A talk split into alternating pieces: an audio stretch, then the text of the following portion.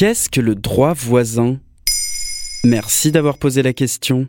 Le droit voisin du droit d'auteur est un droit accordé à ceux qui ont participé à la création d'une œuvre, mais qui n'en sont pas les auteurs principaux. Il existe désormais un droit voisin de la presse qui est au cœur d'un conflit entre la presse française et Google. Pour comprendre le droit voisin, il faut d'abord s'intéresser au droit d'auteur, qui est un droit de propriété intellectuelle sur une œuvre de l'esprit.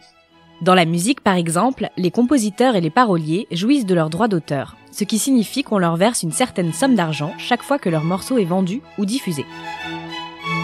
En 1985, les droits voisins aux droits d'auteur sont créés, notamment pour que les interprètes d'un morceau puissent aussi toucher des droits, bien qu'ils n'aient pas composé ou écrit un morceau. Ce droit s'applique aussi aux producteurs, bref, à tous ceux qui ont participé à la création. Mais au-delà de la musique, les droits voisins existent aussi dans la presse, et ils concernent les entreprises de presse qui publient un article. Ce droit voisin a été consacré dans la directive européenne sur le droit d'auteur adoptée par le Parlement européen en mars 2019. Et quel est le rapport avec Google? Le droit voisin a été imaginé pour aider les éditeurs de journaux et les agences de presse à être rémunérés par les entreprises qui réutilisent leur contenu, c'est-à-dire les réseaux sociaux comme Facebook et Twitter, mais surtout les moteurs de recherche comme Google. Ainsi, à chaque fois que Google affiche un extrait d'article dans les résultats de recherche, l'entreprise américaine devrait payer des droits aux médias en question.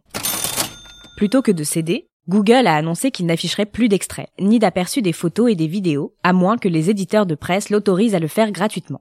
Pourtant, c'est vrai que Google gagne de l'argent grâce à ses articles. Alors pourquoi ils refusent de payer? Par principe, ils mettent en avant les nombreux outils gratuits qu'ils mettent à disposition des journalistes et surtout le fait que Google génère beaucoup de trafic pour les sites de presse.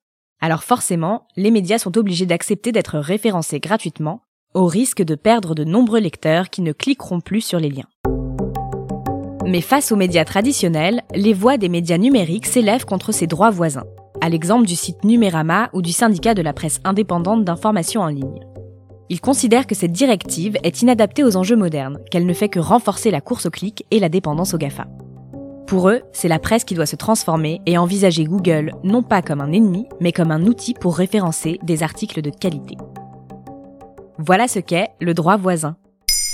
Maintenant, vous savez. En moins de 3 minutes, nous répondons à votre question. Que voulez-vous savoir? Posez vos questions en commentaire sur toutes les plateformes audio et sur le compte Twitter de Maintenant, vous savez.